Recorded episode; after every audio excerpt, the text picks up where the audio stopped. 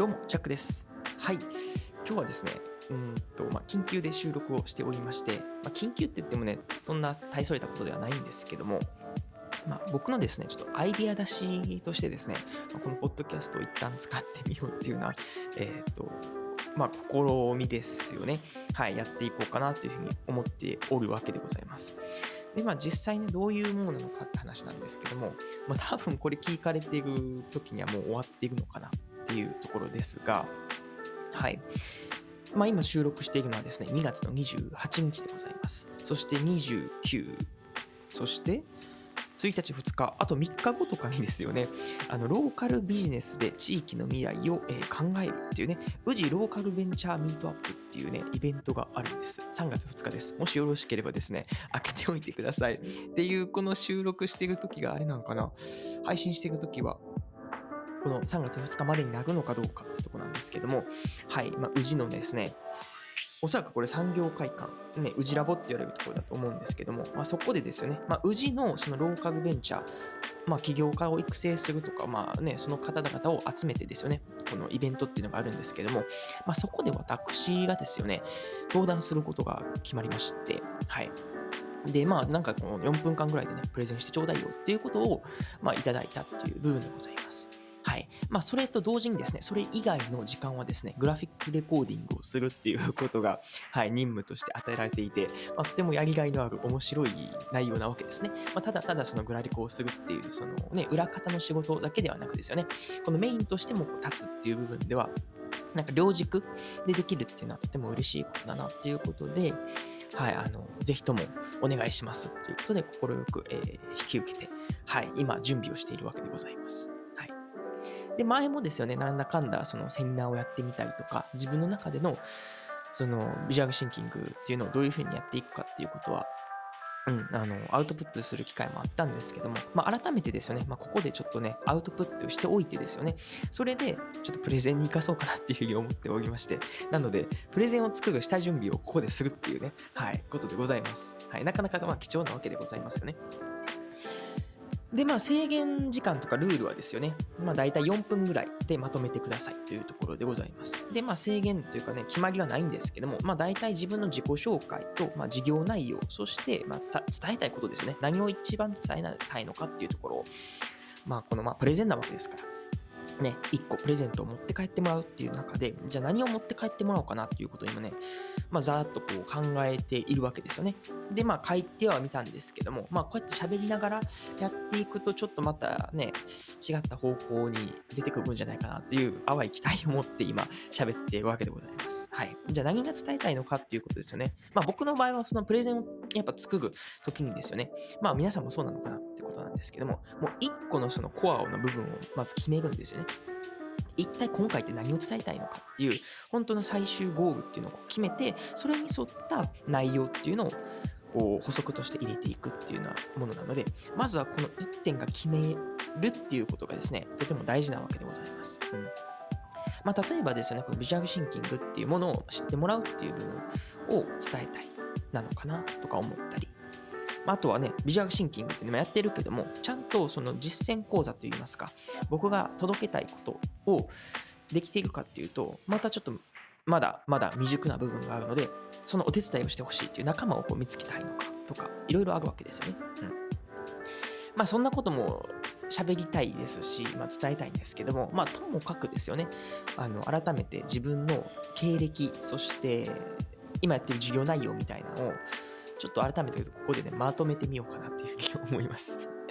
あの全然あの考えてなかったんやけど、まあ今いっかと思ってね、やろうかなっていうふうに思ってます。はい。はい。まあ改めてですよね。はい。ジャックという名前で、はい。事業を起こしているものでございます。うん。で、まあ肩書きとしては、まあビジュアルシンカーっていうふうに言っていくんですけども、はい。ビジュアルシンキングっていうね、あの、まあビジュアルでこの物事を考えるっていうことを、まあ、広めるもそうですし、まあ、自分がそれを使って仕事を今しているんですよね。で、例えばですけど、はい。まあ、グラフィックレコーディングって聞いたことありますかっていうところですよね。はい。略してグラレコっていうふうに言うんですけども、まあ、人のお話を聞いて、まあ、それを可視化するイラストを交えながら、ちょっとこうね、文字を添えて要約をすることによって、まあ、お互いの伝えたいこととか今どこにいるんだ、会話の現在位置みたいなのが分かったりするし、まあ、あとはそれがね記録物として残るので、まあ、これからえっ、ー、と1個ずつ1個ずつね1ヶ月単位2ヶ月1年単位とかで見た時にあのこの時喋った内容っていうのがまたすぐに振り返ることができるっていう部分があったりとか、うん。まあ、言葉をま可視化するとは言うけども、まあ、それ以外の効果もあるよねっていうことで今そうやってグラフィックレコーディングそしてグラフィックレポートなんかですよね。はい。お仕事にしているわけでございます、うん、じゃあえっ、ー、とねそれでとどまるのかっていうとこなんですけども、まあ、これはあくまで僕のプロフェッショナルっていうね、その専門家としてやる部分なわけですよね。まあ、俗に言うそのフリーランスとしてスキルを1個持って仕事をするっていうのが今の内容にはなってるんですけども、まあ、ぶっちゃけね、そういうグラフィックレコーダーさんとかっていうのはもうね、数々こう増えてきてるわけでございます。うんまあ、それこそね、副業としてこのグラレコをされる方もいらっしゃいますし、まあ、本業でやられてる方もいらっしゃいます。はい、中には起業されて、そうやってね、あのグラフィックレコーディングといいますか、はい、こう可視化をするよっていうチームとしてですよね、あの起業されて、あのいろんなところのね、この言葉の可視化っていうのをされているような部分もあります。まあ、これは日本だけにとどまらずですよね。海外でもそういった、まあ、ビジュアルシンキングという分野の中で、はい、企業さんとコラボして、はい、やられている中もいらっしゃいます。うん。で中で、じゃあ僕はどういうこの路線に行きたいのかっていうところなんですけども、なんか別に今までのその既存の中で、その例えばグラレコをしますよとか、はい、あの可視化をしますよとか、うん。まあ、とある分野の業界を狭めてですよね、あのこういう専門ジャンルでグラレコしますよっていう部分は、まあまあまあまあ皆さんこうね、やられる部分なのかなと思ったりしていて、なんか僕のオリジナリ性っていうのはあんまりないんですよね。まあ逆を言うと僕はそんなにね、その専門的な知識とか、専門的なその仕事をしてきたっていう経験はないっていうことなんですよね。うん。まあ背景にもあるけども、ね、大学を卒業しても、ね、あの、社会人としての就職っていう経験をしてないので、はい。だから就職して何かそのね、業界に、まあ、知識がある方っていうのは、その知識かけるグラフィックレコーディングとか、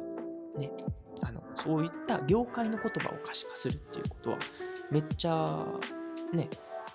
得意であったりとか、とても有効だなっていうふうに思うんですけども、まあ僕の場合はそうではないよっていう部分があったりとか、うん、まあとはいえですよね、そうやってこう日々生きていく中で、まあいろんなね、社会問題、はい、問題っていうのはいろいろ転がっていると。まあその中でも特に著しいなと思うところ、僕がこう心の中、この金銭に触れる部分としては、やっぱりなんかコミュニケーションの、なんか伝わってるようで伝わってないよなっていう感覚やったりするんですよね。うん。まあ、それは僕のね、えっ、と、親子問題っていうところにも始まりなんですけども、はい。まあ僕は今、このシェアハウスっていうね、生活をしていたりとか、まあ何、まあ日常でですよね、この人とこうコミュニケーションするって機会があって、まあ僕とその人っていう部分もそうなんですけども、僕じゃない誰かと誰かが喋っていて、あ、なんかこれ絶対伝わったようで伝わってないやんけっていう部分がね、あの、思っていたり、なんかむしゃくしゃする機会っていうのもあるんですよね。うん。という中で、なんでそんなにコミュニケーションがなんか取れる、てるようで実は取れてないのか。ね、同じようにね、僕らは言葉を発して伝えているはずなのに、なんでここまでも伝えられてないのかっていう部分が、すごい疑問だったんですけども、なんとなくこう、僕の中でこう解像度が上がってきたのがここ最近なんですよね。うん、でそれはどういう仕組みなのかっていう部分なんですけども、まあ、端的に言うと思考の回路が人それぞれ違うっていうことなんですよね。でまあただただその言葉を理解してまあ言葉を文字を理解しやすい人もいるんですけども中にはやっぱりねビジュアルその絵とか図とかを見てそれで理解ができるっていう人も一定数いるんですよね。で、この後者のことをビジュアルシンキングって言いますし、まあ、前者、この言葉とか、はい、ランゲージですよね。の部分をランゲージシンキングっていうふうに言うんですけども、そういったランゲージシンキングを持たれている人、ビジュアルシンキングを持たれている人っていうそもそもこういう認知の違いがあるよねっていうことすらが認知されていない。はい。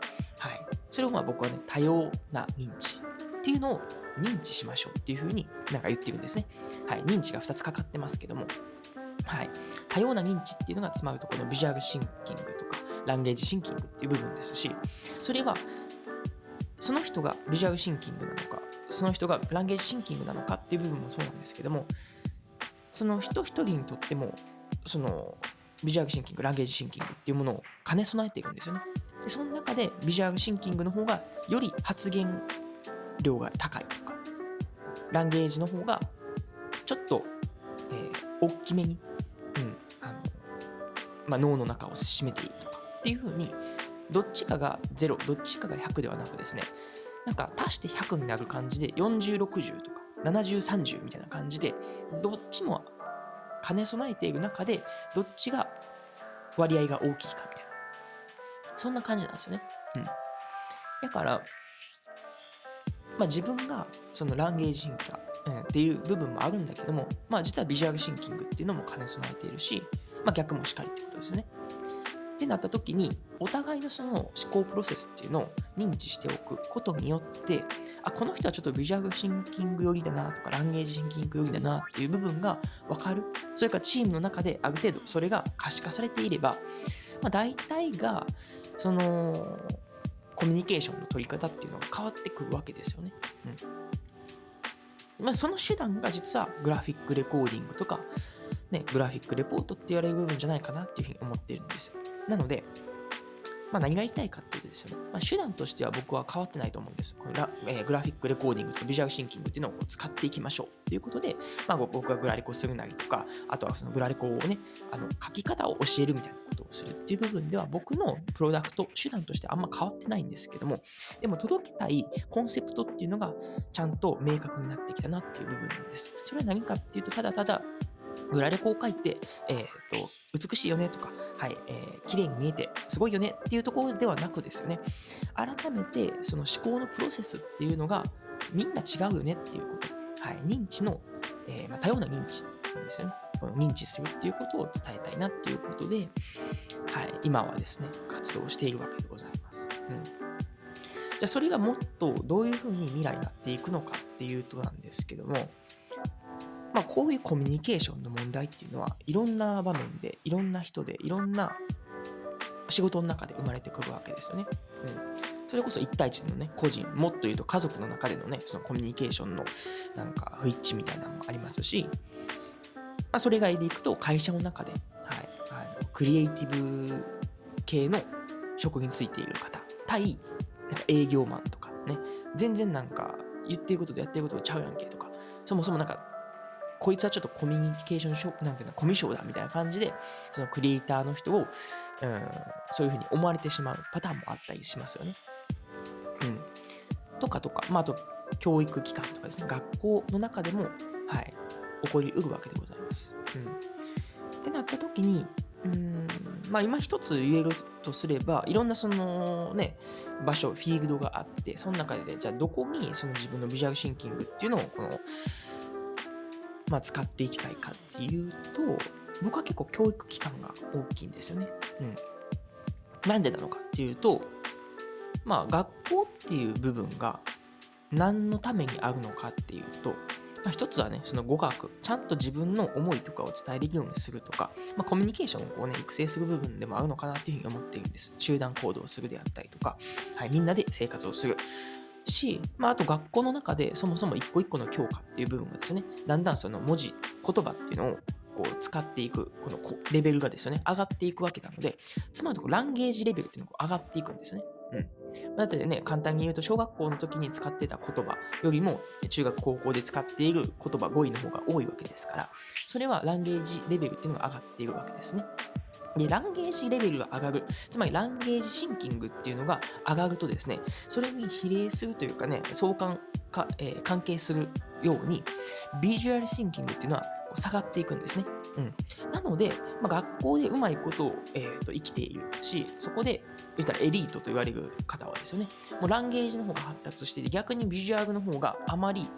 認知されないっていうことになっているんですね。うん、なのでなのか分かんないですけども、学校の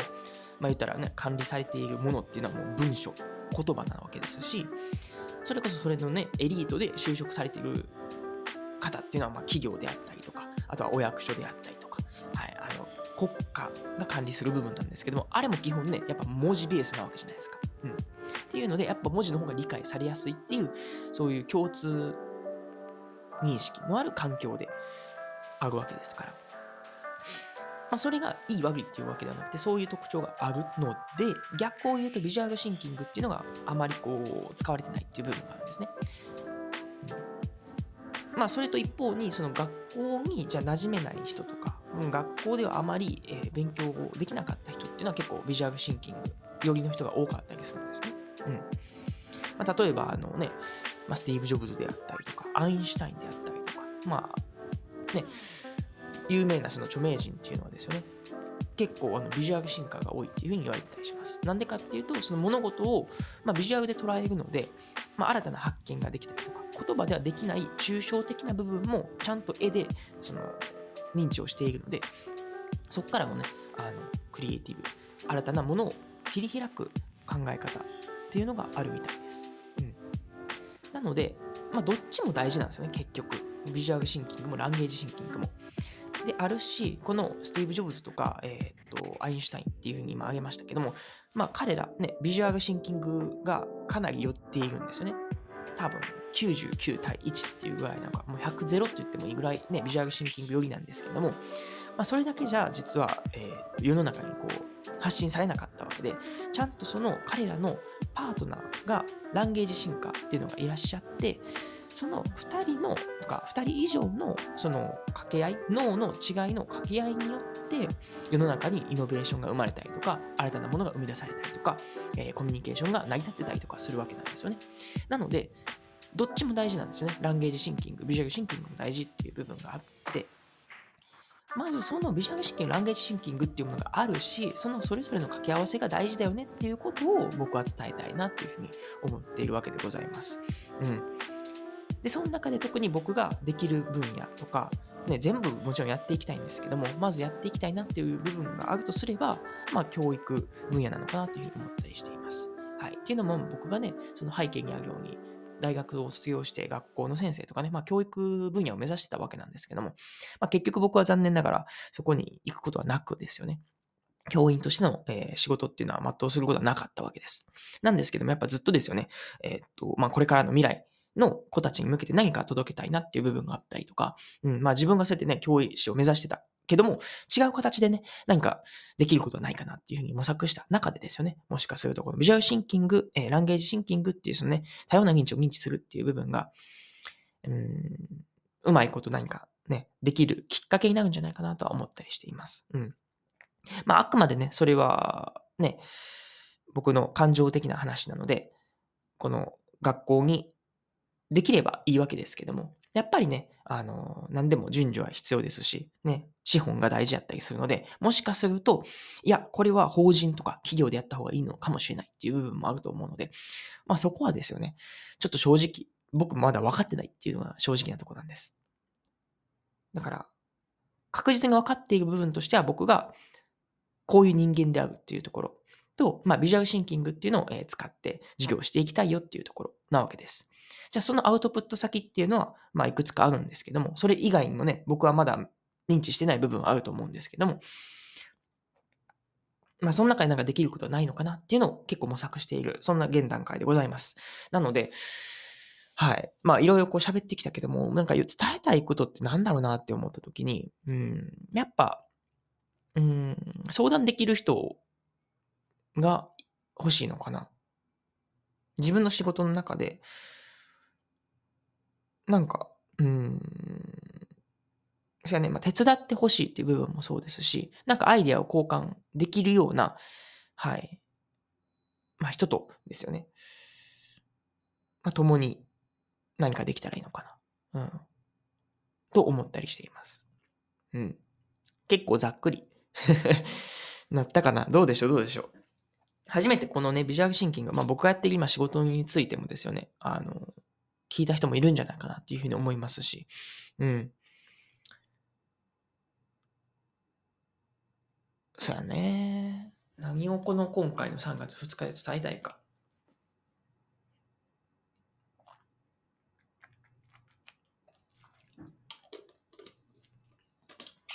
まあ、まずは自分の思い描いている未来っていうのを伝えましょう。これが多分一番伝えたいことかなっていうふうに思いました。うん。やし、その中で、いや、実はそうは言ってるけども、ちゃんと、まあ、メタ認知としてですよね。あの、俯瞰してですよね。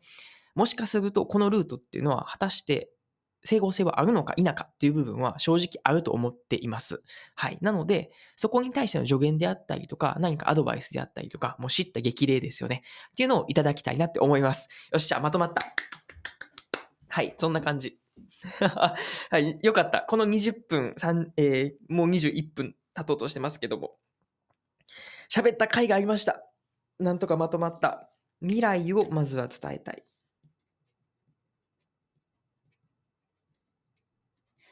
そしてその中で、えー、っと、まあ、アドバイスとか、情報交換できる人。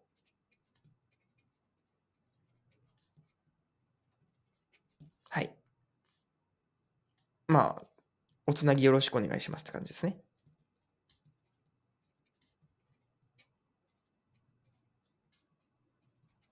はい。そんなところでございます。以上。はい。ってな感じでございました。はい、最後に番宣挟みます。はい。新評論から出ております、えー、答えのない教室、3人で考える 算数、数学の授業っていうところで、はい、好評発売中でございます。はい。まあ、2月のね、25日からですよね、あの出版されております。この著者は梅木拓也さん、そして有沢和歌子さんの協調でございます。その中にですね、はい、僕はイラストを描かせてもらっておりまして、ジャックとしてですよね、はい、描かせてもらっております。まあ、基本はですね、この実践系なので、あの、リアルの実写実際の写真っていうのが使われていることが多いんですけども、まあ、ちょっとこうコンセプトとか、あとは章ごとのですね、扉絵って言われるところにですね、まあ、かなりですね、あの、僕のイラストっていうのを使ってもらってますので、はい。まあその僕のイラストも興味持ってほしいですし、あとはこの答えのない教室っていう部分がですね、そのコンセプトもなかなか面白いので、ぜひともね、皆さん読んでもらいたいなというふうに思います。まあ一見ですよね、表立ってはこの算数とか数学の、えー、授業の仕方っていうようなノウハウっていうふうに思われがちなんですけども、まあコンセプトとしてはですよね、自分から自発的にこう考えさせるっていうメソッドが、えー、含まれております。まあこれはね、小学校、中学校、高校でも伝え、使えるということはですよね。はい。もう社会人の、えー、あなたにとってもですよね、こう使える可能性がかなりかなりありますし、そこから学べることってめっちゃあるんじゃないかなというふうに思います。なので、ぜひともね、この数学算数っていうのは全然興味ないよっていう方もですよね、まあ人材育成されている方とか、はい。人にこうマネジメントをされている方であったりとか、はい。まあ、企業の方も問わずですよね。ぜひとも買ってもらいたいですし、まあ、僕のね、イラストファンの方もですよね。ぜひともお手に取ってもらえたらなっていうふうに思っております。はい。っていうのもそうですし、はい。先ほどから言ってますよね。3月の2日にですね、宇治のローカルベンチャーっていうのがありまして、はい。これは多分京都市、京都じゃない、宇治の市役所のところでやられると思うんですけども、はい。まあ、宇治お住まいの方もそうですし、まあ、京都、もちろん、そして関西、はい、全国、全国から宇治にやってくる人はかなりいらっしゃるのかなわからんけども、はい、もしですね、興味ある方はですね、ぜひぜひ来てください。僕がね、グラフィックレコーディングもしますし、あとは、登壇ですね。はい、今日の内容ですよね。はい、キュッとまとめた4分間でお話をしますし、はい、そんな感じでお会いできることを楽しみにしております。はい。そんな番宣も含めての、えー、っとね、ただただアイディア出しをした感じでございました。はい。いかがでしょうか？まあ、こんな感じでね、あ、こうやってアイディアって出てくるのか、みたいなことが、え、伝われば幸いなのかなというふうにも思いますし、まあ、改めて自分の僕のですよね、このビジュアルシンキングにかける思いなんかも伝わったらいいんじゃないかなというふうに思っております。そんな感じで終わりましょう。お相手はジャックでした。またね。